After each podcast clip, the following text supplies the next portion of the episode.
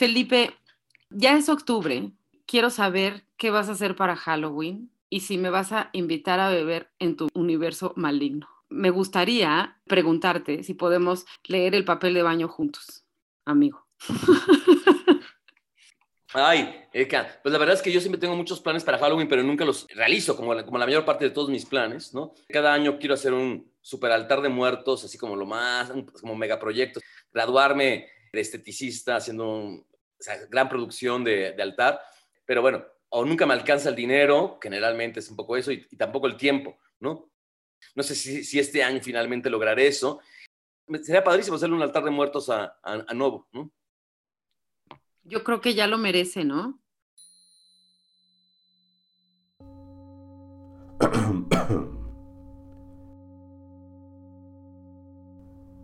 Bienvenidos al Gran Hotel Abismo, un podcast edificado a la orilla de la nada, de lo absurdo, de los despeñaderos de nuestras vidas cotidianas. Un ejercicio de hospitalidad digital entre algoritmos con room service a tentativas teóricas y proyectos artísticos contemporáneos. Cama doble o cama separada, sin vista al mar, con vista al abismo. Desde el Museo Universitario Arte Contemporáneo yo soy su host, Julio García Murillo, y esto es Gran Hotel Abismo, el programa de teoría crítica, arte y cultura visual de Podcast SMUAC.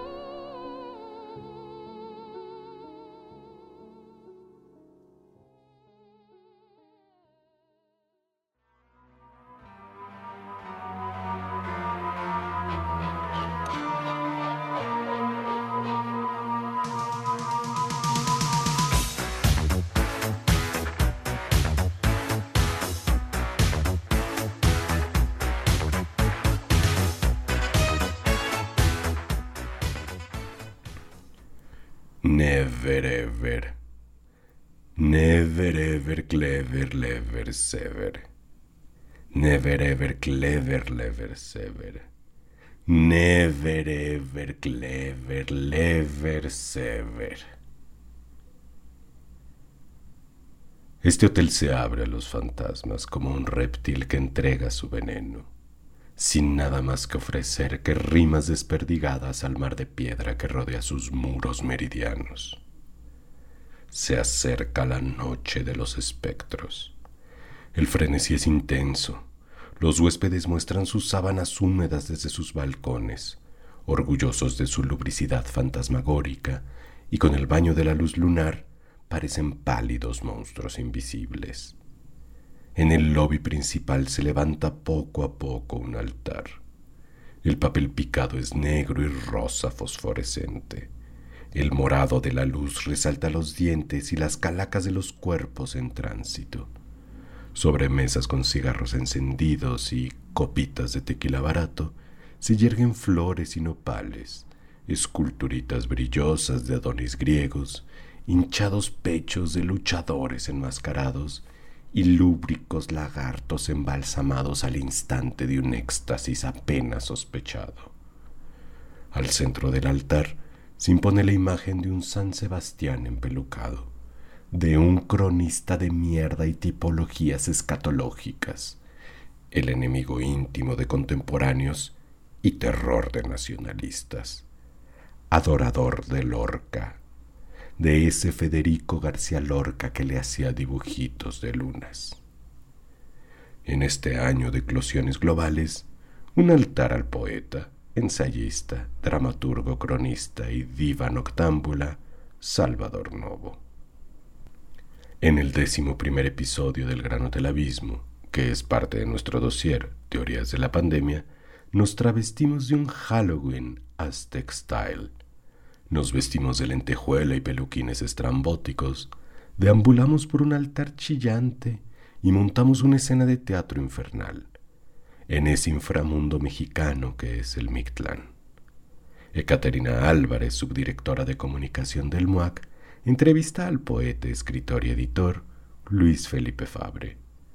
Fabre es profesor en la Universidad Iberoamericana de la Ciudad de México. Entre sus publicaciones encontramos Cabaret Provenza, del 2007, La sodomía en la Nueva España del 2010, Escribir con caca del 2017 y Declaración de las canciones oscuras del 2019. Será a partir de la provocación de Fabre que montamos este altar sonoro y nos regocijamos en un Mictlán glamuroso. Sean bienvenidos al Gran Hotel Abismo. La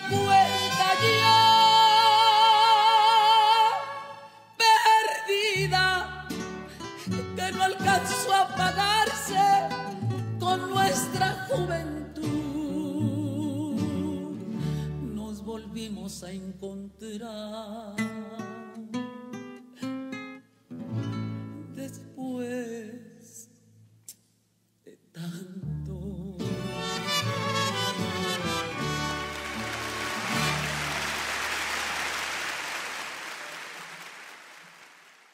Quiero saber cómo está tu vida en el COVID, porque hago una visita a tu Twitter y me provocas este estado de hilaridad. Y bueno, pues al inicio de la pandemia, que ya no sabemos cuándo fue ese inicio porque se borraron todos los límites, yo siento que ya llevamos en esto desde el principio de los tiempos. Estabas crítico ante la dictadura digital inminente. ¿Cómo estás hoy con eso? con, este, con esta ansiedad virtual y este, esta falsedad digital? Pues mira, esas son muchas preguntas, pero a mí me pasó algo que a partir de la, de la pandemia y de las redes sociales, que todo el mundo se puso tan hacendoso, yo me puse en huelga, ¿no? O sea, en el momento en que todo el mundo se puso a hacer como miles de cosas, a mí me dieron ganas de no hacer absolutamente nada. Es decir, todo el mundo estaba aprendiendo a hacer yoga y haciendo pan de plátano y escribiendo su diario de la pandemia y haciendo sus videos de artísticos desde su casa, ¿no? Videos del encierro y una cosa así, digamos. Y yo la verdad es que lo único que, he querido hacer es beber y pensar, y beber para pensar. Y básicamente lo único que he podido hacer es tratar de pensar, ¿no? Tratar de... Y no tengo ninguna ganas de hacer absolutamente nada, porque además no sé hacer para cuándo, para quién, para qué, digamos, de qué sentido tiene. Y creo que, que en todo caso para mí es mejor esperar y estar viendo qué está sucediendo. No creo, creo que en el momento que me la, pasé, me la empecé a pasar mejor en la pandemia fue cuando, como me, cuando tomé un poco de distancia en el sentido de decir, güey, estamos en pensando en esta frase en, eh, antigua China, que era una maldición, ¿no? Cuando querías maldecir a alguien, le, le, deseabas que viviera tiempos interesantes, ¿no? Y estamos viviendo tiempos interesantes, ¿no? Entonces, de pronto me, dieron como ganas más bien de, sentir un poco eh, afortunado en el sentido de estamos viviendo tiempos muy interesantes, ¿no? Hay que observarlos, hay que mirar lo que está pasando, ¿no? Eh, hay, estamos en esos raros momentos donde, donde la historia se acelera, con nosotros, ante nosotros, ¿no? Es increíble la cantidad de cambios que estamos viviendo y que aún faltan que sucedan, ¿no? Y al mismo tiempo, el tiempo personal parece que ha mutado en una especie como de estancamiento, ¿no? Entonces es muy, muy interesante ver cómo el tiempo individual se estanca al mismo tiempo que uno, uno siente cómo el tiempo se acelera económica y, e históricamente, ¿no? Por otra parte, digamos, no tengo ninguna ganas de escribir sobre la pandemia ni absolutamente nada de eso. Creo que vamos, creo que después, el problema del, del final de la pandemia van, van a ser las obras sobre la pandemia, ¿no? O sea, vamos a tener que soplarnos no sé cuántas películas, obras de teatro, libros y novelas y demás, ¿no? Uno de los tweets que más me hicieron gracia en las redes sociales era alguien que puso, que decía que en las películas sobre el fin del mundo no tenía uno que hacer tarea, pero nos hemos pasado haciendo más cosas que nunca. Esta sensación de explotación laboral, lo, que se decía antes, ¿no? Que era más fácil imaginar el fin del mundo que el fin del capitalismo. Bueno, pues ya estamos pasando el fin del mundo y el capitalismo no se acaba, sino que, sino que se acelera. Entonces, bueno, creo que estoy en tiempo de, de observar más que de hacer. ¿no? Lo, a mí lo que me asusta, a mí lo que me, lo que me aterra enormemente de una crisis como esta es que revela el, el fascista que los, los, seres humanos llevamos dentro. ¿no? Cuando, ve, cuando veía en Twitter las peticiones insoportables, digamos, de la gente que casi quería el ejército fuera, que nos impidiera salir de nuestras casas, ¿no? Como en algunos otros países ha sucedido. A mí me aterra más la idea del ejército que la idea de, un virus, ¿no? Creo que finalmente el caos de nuestra sociedad, la imposibilidad de que, se implantara un régimen tan totalitario como el que fantaseaba la gente en nombre de la salud, ¿no? Creo que finalmente eh, pues, un poco la, la las complicaciones propias de México nos han salvado justamente de, esas ideas. Pero a mí la idea de un toque de queda, bueno, como ha habido en ciertas regiones de, de, México, ¿no? Hay toques de queda y hay esa cosa absurda de la ley seca que no tiene absolutamente nada que ver con, con, la, pandemia, ¿no? Pero parece que esos momentos eh, posibilitan ¿no? la, la, la aplicación y eh, de, las fantasías más totalitarias que tenemos. Esa parte me, a mí me preocupa enormemente, ¿no? O sea, entonces, bueno, sí, yo cada vez que, que, que anuncian que, que es posibilidades de semáforo rojo, lo que hago es salir a comprar col, ¿no? Como loco. A mí me encanta la imagen de Angela Merkel en el súper comprando botellas de vino blanco. Así, eh, así me veo yo. Es, es, es, es mi, y es una señora inteligente. Entonces, ¿qué hay que hacer en la pandemia? Ir al súper a comprar vino blanco. Eso es todo. En el altar también nos acompaña una electra electrónica y anidórica nijónica. Del lado opuesto, en un vasito, como espíritu en estado gaseoso, un pedo de Ramón López Velarde. ¿Quién fue Salvador Novo? Se puede decir sin justicia alguna que fue un poeta, un escritor, un dramaturgo, también cronista, casi por decreto presidencial fue historiador, intelectual, crítico, funcionario público y para algunos, fundador de la sensibilidad y el espíritu moderno en la literatura y cultura en México. Novo desempeñó una serie de cargos y títulos a lo largo del siglo XX que terminaron por encumbrarlo como figura central para el proyecto cultural de nación que se constituía después de la Revolución. Con su peculiar estilo agudo, sofisticado y ácido, Novo escribió poesía en su juventud Luego se conformó con la prosa en crónicas y columnas, escribió teatro y fue figura importante para la gestión del teatro con mayúscula. Fue abiertamente, descaradamente homosexual, a pesar del notable rechazo que en su época la sociedad profesaba en contra de este estigma. Fue coyoacanense, amante incansable, dandy e insufrible crítico de sus adversarios tanto estéticos como personales. Novo se hizo de una gran reputación de infalible villano y de temible gestor. En el altar del Gran Hotel Abismo también lo recordamos a través de una vitrina con frasquitos de boticario. En ellas dejamos que se evaporen dosis de cloroformo, yodo y alcohol del 96. Ahora, ¿cómo ubicaríamos a los fifís? Bueno, ya, ya, ya, nos, ubica, ya, ya nos ubicaron. El, el, problema es que estamos en un momento que las palabras están totalmente vacías de contenido, ¿no? Es decir, uh -huh. claro, proviene un poco de estos jóvenes lagartones de los cuales no cabía perfectamente dentro de la etiqueta de fifi, ¿no? Porque tiene algo fifi como de afrancesado, que al mismo tiempo lo afrancesado tiene eh, algo de, de, amariconado, ¿no? O sea, como de afeminado para, para el concepto macho mexicano posrevolucionario, ¿no? Y aquí en esos momentos, digamos, ¿no? Creo que hay como una especie de, de, revival de un poco de eso, ¿no? O sea, sí que sí, sí, entiendo un poco más lo que era, lo que perseguían los contemporáneos en los años 20, estando en, en una lógica como la 4T que antes, digamos, ¿no? Antes me parecía un poco de, ah, ¿por qué, ¿por qué esa ambición cosmopolita, universalista, ¿no? Están teniendo las cosas que tenemos aquí y demás, ¿no? Pero cuando de pronto ves sí, un poco eh, esta lógica como nacionalista viniendo de una política de Estado, ¿no? De pronto, y la falsedad que hay un poco en todo eso, digamos, ¿no? Como ves tanto Huipil cubriendo el tren Maya, ¿no? De pronto sí da un poco de coraje. Y entonces entiendes por qué Novo escribió algo que se llama eh, Poemas Proletarios, ¿no? Justamente él a, a, acusado de fifí, ¿no? Diciendo, pues, güey, yo me acuesto con los proletarios, digamos, yo le mamo la verga a los proletarios. ¿Qué me vas a contar tú de quiénes son, los, a qué huele un proletario? O sea, tú los idealizas, yo me apuesto con ellos, o sea, no vengas a mí a contar, eh, cuéntame algo que no sepa. Entonces, cuando, cuando lees esos poemas maravillosos, ¿no? De que mm. le huelen las manos a yodo al cadete, ¿no? Que le pusieron yodo porque estaban todas heridas, porque se puso a dar puñetazos a la pared. Es algo que, pues, que, que no te aparece en, en, en, la, en las ideas de los intelectuales más puros. No los ves, o sea, tú los ves en los murales triunfando, llegando al futuro, digamos, ¿no? Pero no huelen a cloroformo, ¿no? Huelen a triunfo, ¿no? Y pues Novo sí sabía que olían, ¿no? Bueno, pero entiendes un poco por qué esa rabia, o sea, que no era nada más una cosa así de, como de, oh, soy un fresa, soy un mi rey, y entonces por eso me, me da horror esto. No, tiene que ver con toda una, es, es, también una postura política, no es una, no, no es una postura apolítica como se suele pensar de gente que estaba como evadiéndose de la realidad, es una respuesta ante una realidad asfixiante, ¿no? Sí, a, y a mucha frialdad intelectual también, ¿no? Pues a mucha cosa aséptica, ¿no? Aséptica, digamos, en, no en el sentido del yodo que olía, que, que olía novo, sino aséptico en el sentido de sin contradicción, ¿no? Como encarnaciones de un, de un ideal que de pronto es como decir pueblo bueno, ¿no? Es como decir ese tipo de cosas y que, al final no, no, no significa absolutamente nada. En una mesa, en blanco y negro, vemos a cinco figuras con cabello relamido, traje y corbata y mirada retadora. Casi podrían tomarse de la mano y ponerse de espiritistas. Pero son los mismos. Todos son novo encatrinado. Uno de ellos o todos al mismo tiempo sostienen en mano el menú de la velada. De entrada, una sopa María Candelaria de flor de calabaza, pimiento morrón, chile poblano y elote. Le seguirá un fettuccine al huitlacoche. De complemento podrá comer un aguacate con camarones al curry y de plato fuerte el famoso filete a la pimienta.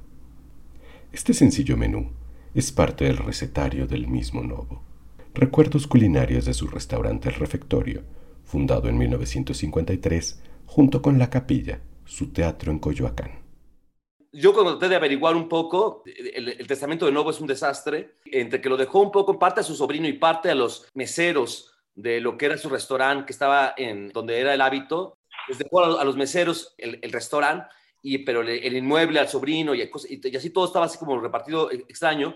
Eh, yo conocí al sobrino, al, a López Antuñano, ya viejito también, digamos, ¿no? Y, y, fui a comer con él a, cuando estaba todavía el refectorio, que es el restaurante que, que, era de los meseros, y me gustaba mucho, ¿no? Que te daban tu taquito de tu gordita de chicharrón y el filete a la pimienta, que era como y el, aguacate con camarones al curry, ¿no? Que era como lo que se comía ahí, que eran como las recetas de, ¿no? de nuevo de toda la vida. Y estaba, estaba, estaba súper rico, me encantaba el lugar, así como muy cincuentoso, ¿no? Con la barra increíble de madera y así. Y fui, fui a comer con él, que me platicaba que se le pasaba poniéndoles penicilina a Novo y sus amigos, digamos, y saqué por eso al sobrino consentido, porque todos estaban enfermos todo el tiempo de enfermedades venéreas, ¿no? Entonces la pasaba poniéndoles, inyectándoles penicilina a todos y entonces lo llamaban cada rato. Tenían todavía la oficina de Novo arriba del, del hábito, tal cual estaba. Era, era muy simpático porque, pues, estaban, por ejemplo, sus, unas como, como, como maniquís de mano para sus anillos, tenía ahí puestos, y tenía todas sus colecciones de, los álbumes de luchadores de la época y de boxeadores y todas estas cosas estaban ahí. Y todas estas cosas que Monsiváis luego las rescató, pues realmente pues, se las aprendió a nuevo, ¿no? Y estaba ahí como su escritorio, estaba ahí como muy padre su oficina, tal cual estaba así, eh, tal, cual, tal cual la dejó. Hay unas ventanas muy bonitas como así como, como de rombo, así que dan a la calle. E, esa es la ventana del despacho de nuevo porque la casa que tenía ahí en la calle de Salvador Novo la tiraron y ahora es estacionamiento. En una vitrina, colocadas con delicadeza sobre cabezas de unicel, podemos ver una colección de bisoñés multicolor. En el tocadiscos suena del maestro Salvador Novo, Cuenta perdida por Lola Beltrán. Del maestro Salvador Novo cuenta perdida. Nos volvimos a encontrar después de tanto. Cerca del estrobo que corta las pupilas como si efebos patinaran sobre nuestras retinas, encontramos sus lentes de rayos X y al ladito, un pequeño monitor reproduce su biblioteca en revoluciones televisadas. Debajo de los hippies de la zona rosa, los rayos X de mis recuerdos perciben a los fifíes de los 20 de la Avenida Madero. De 1953, año en que abrí el teatro y el refectorio de la capilla, al año en que he emprendido esta confesión, esta confidencia, este examen de conciencia, creo haber trabajado bastante. En este rincón de mi biblioteca están todos mis libros, más de 50 títulos. Ellos contienen mis años, mozos o maduros o decrépitos. Ellos son mis hijos. Su peluca naranja, su traje brillante. hay, unas, fotos que parecen como cachirulo, o sea, a mí me encanta, pero, cualquier, pero, cualquiera que no se haya dado cuenta de eso es, no tener como, nunca haber visto a John Waters, nunca haber visto nada, ¿no? O sea, me parece. Entonces, cuando de repente se tomaban tan en serio, así de, Claro que le gustaba la tele. ah, pero salía con Sam Ludowski. Bueno, güey, digamos, era lo único que había, era el programa con más rating. Era una diva, siempre le gustó ser una diva. O sea, no, no veo ninguna traición ahí, ¿no? En, en, ese, en ese ámbito. Nada más que cada vez fue siendo más famoso. Me parecía que, que, que la ambición era la misma de joven que, que, un poco de viejo, ¿no? Y lo fascinante de nuevo es su cinismo, además, ¿no? O sea, eso fue, ese es lo que el, espíritu que justamente lo pero si lo piensas desde una lógica progre no cuadra, porque tú quisieras que se ajustara a lo que uno piensa que debe ser una contracultura o una cosa así, ¿no? Sin entender que generalmente los miembros de la contracultura siempre traicionan las expectativas de los buenos progres, ¿no? Entonces, creo que es lo que pasa un poco con Novo. Creo que Novo entendía más el pop, y claro, el pop no es progre, ¿no? pero creo que Novo estaba más cerca de, de, de, Andy Warhol, digamos que al final que de, de revueltas. No es casual que no ha sido de los primeros que empezó a transmitir en radio, de los que se fue a investigar qué era la televisión antes de que, hubiera televisión en México, eh, todo ese tipo de, cosas con los medios que le que, que, trabajar en publicidad. Por supuesto que, que, estaba más moldeado por la, por la cultura pop, digamos, ¿no? Y lo que tiene Monsiváis de pop, yo creo que, que lo abrevó muchísimo de, de Novo, ¿no? Claro que, no, que Monsiváis fue esa figura extrañísima que era, creo que el, el, el único pop de izquierda, ¿no? Oye, ¿y tú crees que se convirtió hacia el final en una caricatura de sí mismo? Es como decir que Divine es una caricatura, ¿no?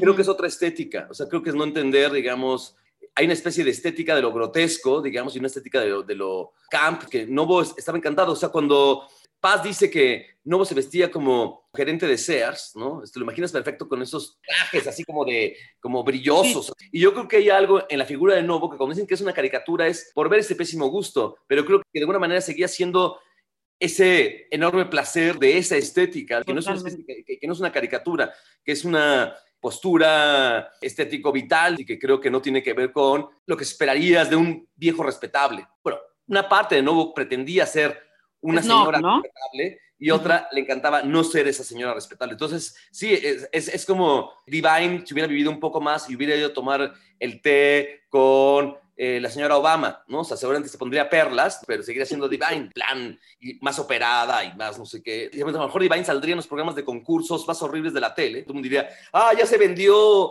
digamos, es una cosa así, la quiero perfecto, así, en el peor programa, así de, de behind the scenes hablando que se drogaba y cosas así, sería la misma basura que siempre le interesó. O sea, es decir, no hay, no hay demasiada diferencia, ¿no? Nada más que esa, e, e, esa cosa sin, sin juventud, ¿no? Y hay muchas cosas que a la juventud se le perdonan que a los viejos no.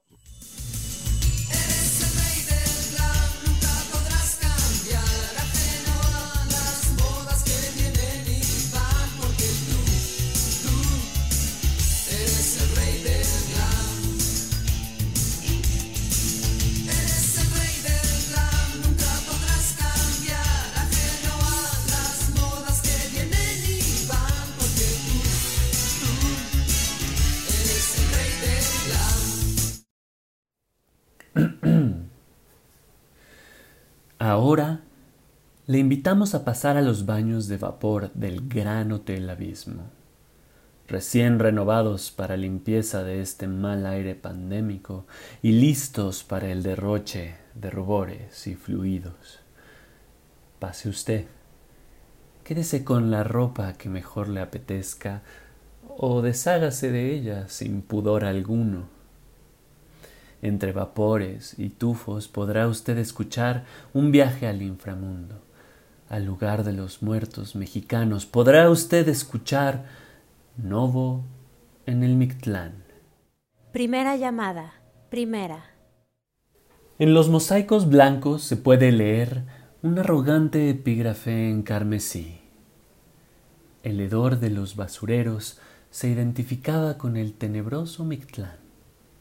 El helado mundo de los muertos era el origen de la fetidez. El Mictlán es un sitio de inversión. La muerte se acentúa en el ámbito del alimento. Allá se ingieren restos, desechos. Se incorpora a los difuntos lo que ya es parte de la naturaleza, el excremento. Porque son los difuntos mierda de la superficie de la Tierra. Esta fue una cita de Una vieja historia de la mierda, de Alfredo López Austin. Segunda llamada. Segunda. Escuchará tal vez algunos improperios, palabras altisonantes o reiteraciones escatológicas, espacios en los que el abismo se abre con frialdad y calidez. Dejamos a su discreción la presencia de orejas de infantes aún intoxicados con pantallas negras. Tercera llamada. Comenzamos. Queda con ustedes, culto y ameno, Salvador Novo en el Mictlán. Mierda, mierda, mierda, mierda, mierda, mierda, mierda, mierda, mierda, mierda, mierda. Esa no puede caer más bajo, solían decir de mí mis enemigas, y mírenme ahora, sí pude, muerta y en el Mictlán. Mierda, el Mictlán, qué horror, parece diseñado por Diego Rivera, todo tan aztec-style con esa enorme tlatecutli flanqueando la entrada. Frida ha de sentirse como en casa, pobrecita. ¿Leyeron alguna vez el poema que le escribí? Cuando los pinceles vuelven a ser pinzas las posibilidades del vientre, vulcano lleno de gasolina con un aneurisma en potencia, seres como seres o ícaro con paracaídas en el Hospital Morelos. La organización roja de los glóbulos con el mapa de las terminales. Puntos de partida y partido partidos a todas partes parciales. Correspondencia aérea tejida con una sola mano de cinco agujas. En el piso, en el quinto piso, en el canto paso, en el conto peso. En el hondo pozo, en el ando buzo, en el indio beso hasta que no salga de la tierra la escuela anatómica de otro cadáver anciano hasta las mariposas de otro cadáver anciano. Vaya mierda de poema. Pero eso sí, una mierda mucho más vanguardista que cualquier poema estridentista de mierda. A la mierda los estridentistas, a la mierda los poemas, cacalotas largas o mojones breves y meteóricos, desechos sólidos o diarreicos, mierda bien hecha o mierda mal hecha, pero al fin y al cabo mierda. Obra, como se le dice. ¿Ya obró usted, maestro Novo? Me preguntaba todas las mañanas la enfermera en el hospital. Sí, en endecasílabos perfectos me habría gustado responderle si hubiera tenido fuerzas para quitarme la mascarilla de oxígeno. Como tengo una gripe extraordinaria, no he podido salir y he recorrido las páginas de un libro esclarecido sobre el arte y la masa proletaria. La infecunde teoría libertaria, los derechos del hombre ha producido, el arte por el arte sin sentido social y sin sustancia doctrinaria. Ya el régimen burgués, siervo del oro, desmorona su forma inconsciente y criminal. Iría al inodoro de buena gana, pero estoy caliente. Me puede dar bronquitis, me incorporo y me arrodillo a miar plácidamente. Qué súbitas ganas de cagar, qué ganas de cagarme sobre toda la literatura universal. Tanto leer a Wilde para acabar aquí. Mierda. ¿Quién hubiera dicho que morir sería como quedarse dentro del Museo de Antropología después de la hora de cerrar. De pronto las luces se apagan, las puertas se cierran y mierda. Una se descubre condenada a vagar a tientas por la sala mexica durante una noche interminable. Supongo que me lo tengo bien merecido por haber escrito esa cosa semidivertida y neotlatelolca a la que titulé La Guerra de las Gordas. Unos cuantos tepalcates en el librero están muy bien, pero esto, esto, mierda. Vuelvo a morir tan solo de pensar en compartir una eternidad en compañía de Diego y Frida. Aunque podría ser peor, claro. Podría ser toda una eternidad en compañía de María Izquierdo. Mierda. Lamentablemente México no estaba en el destino de Federico. Federico García Lorca, tú sabes, you know. Lo más probable es que ande en el Hades en plan Orfeo encantando a todos y seduciendo sísifos. Respecto a Federico, hace tiempo que perdí toda esperanza. Pero al menos, ¿no habrán visto por aquí a Javier Villaurrutia? Esa pequeña actriz tan diminuta, que es de los liriputos favorita y que a todos el culo facilita, ¿es exageración llamarle puta? Éramos tan amigos. Por mucho que se diga y se discuta, ella tan servicial que cuando cita, las vergas que recibe de visita, ornamenta con una cagarruta. Éramos tan amigas.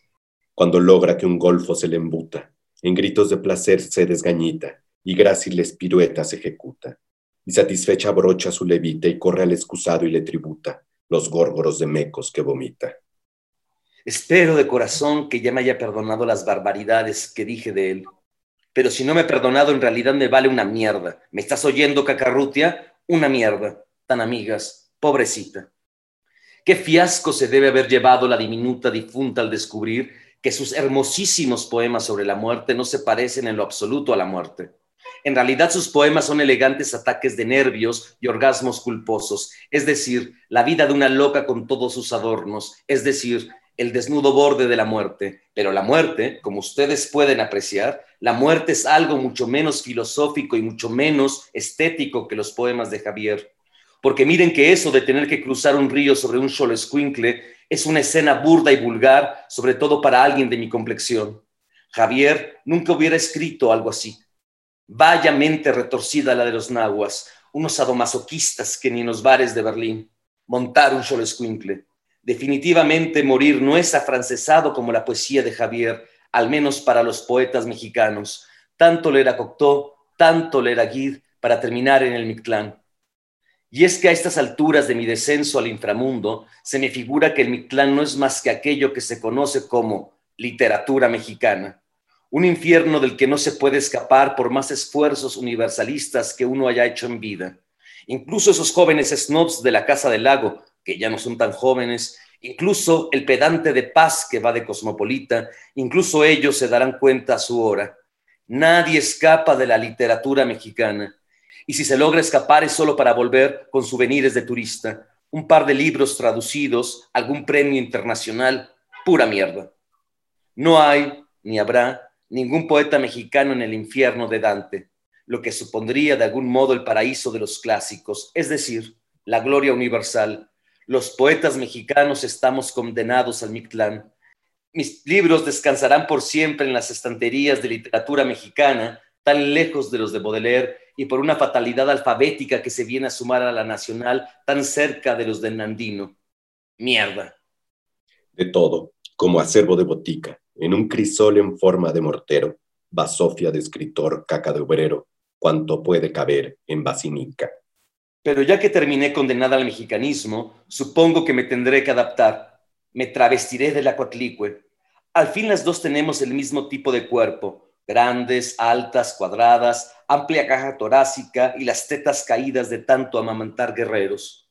En su caso dioses, en el mío sardos y cadetes guapísimos y miserables y boxeadores y choferes. Un ejército de vencidos que de haber nacido en otro tiempo hubieran sido espléndidos caballeros águila, temibles caballeros tigre. Yo los amamanté, yo los alimenté con una leche más espesa que la de la mujer. Yo te aguardé esta noche con el ansia de mirarte llegar, y de que luego escucharas impávido mi ruego y me dieras tu fuerza y tu fragancia.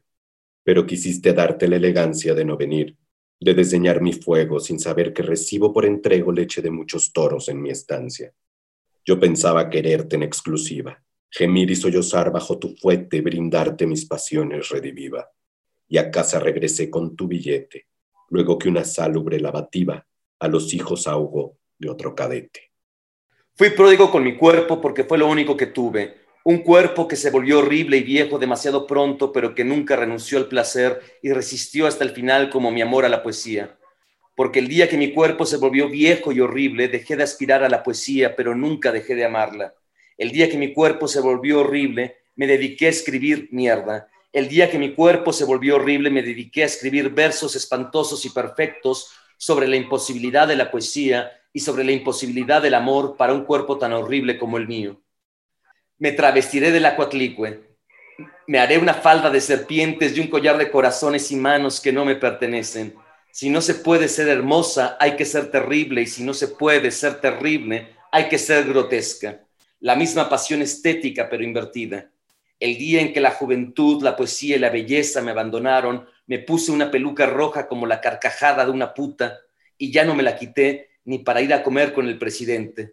Lástima que no me hayan enterrado con la peluca puesta. ¿Cómo me vería con un penacho? ¿Linda tal vez? Tal vez, mejor me meta una víbora de cascabel por el culo, dejando el cascabel de fuera, para irme cascabeleando por estos parajes agrestes. Adiós, adiós, más vale que me vaya. Aún me falta recorrer un largo camino, el largo e intrincado camino de la mierda por los intestinos del inframundo. Adiós. Déjame en mi camino. Por fortuna ni el Código Civil ha de obligarte, ni tuvimos familia inoportuna. El tiempo ha de ayudarme a subsanarte. Nada en mí te recuerda, salvo una leve amplitud mayor en cierta parte.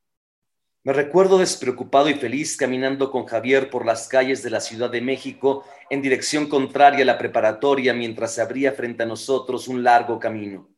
Me recuerdo yéndome de pinta con Javier, caminando rumbo a lo que no sabía pero oscuramente anhelaba. Qué luchas sangrientas, qué guerras por venir.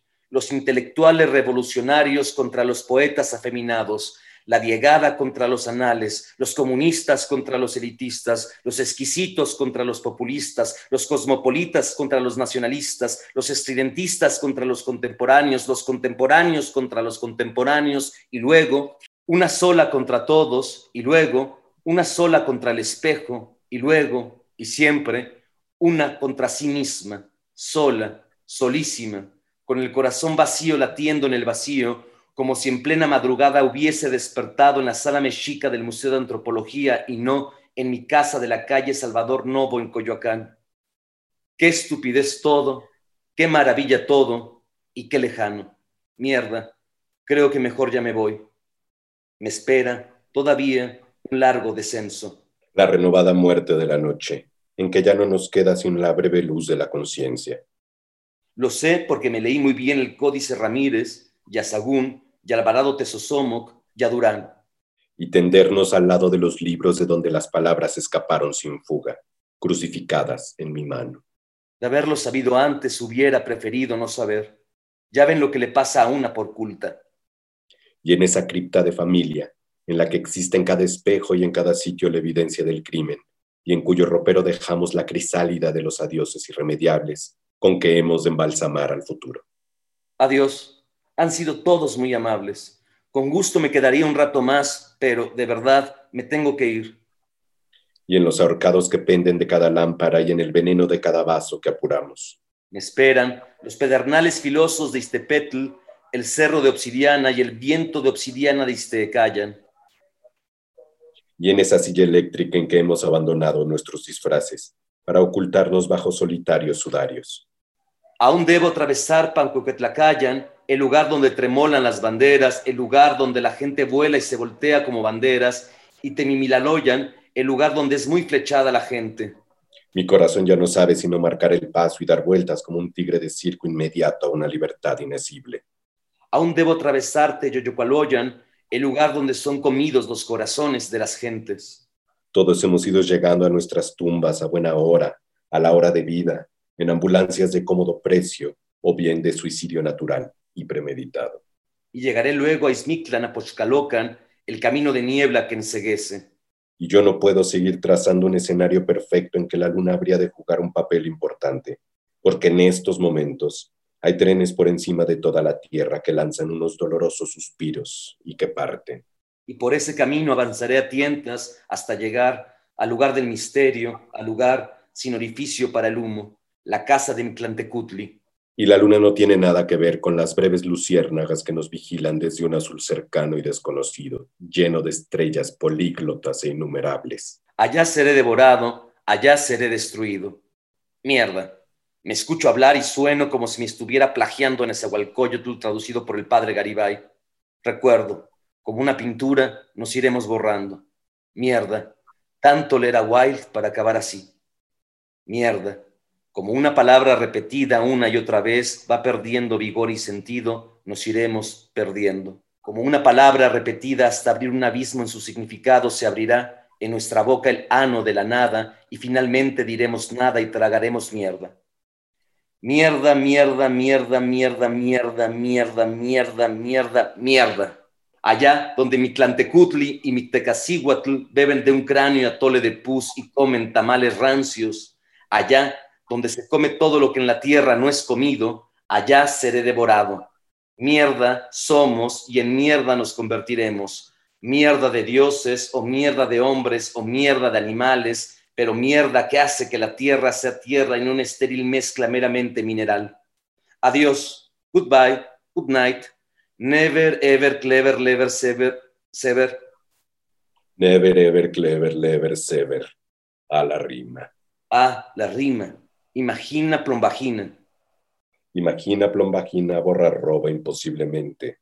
Borra, borra, borra. 30, no más hola, papá, hola, mamá. El divorcio extemporáneo muchísimamente. Borra, borradura, pudridero. Duradero, duradero, duradero, invernadero. Pudridero delantero, esmero, espero, es puro, espurio. Murió lejos, nunca más lo vimos, solo un telegrama. Toda mierda es sagrada.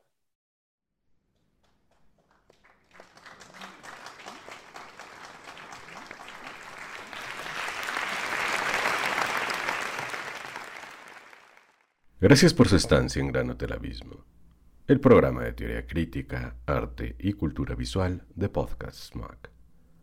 Agradecemos a Luis Felipe Fabre por su generosidad y palabras. Puede seguirlo en su Twitter, arroba Luis Felipe Fabre.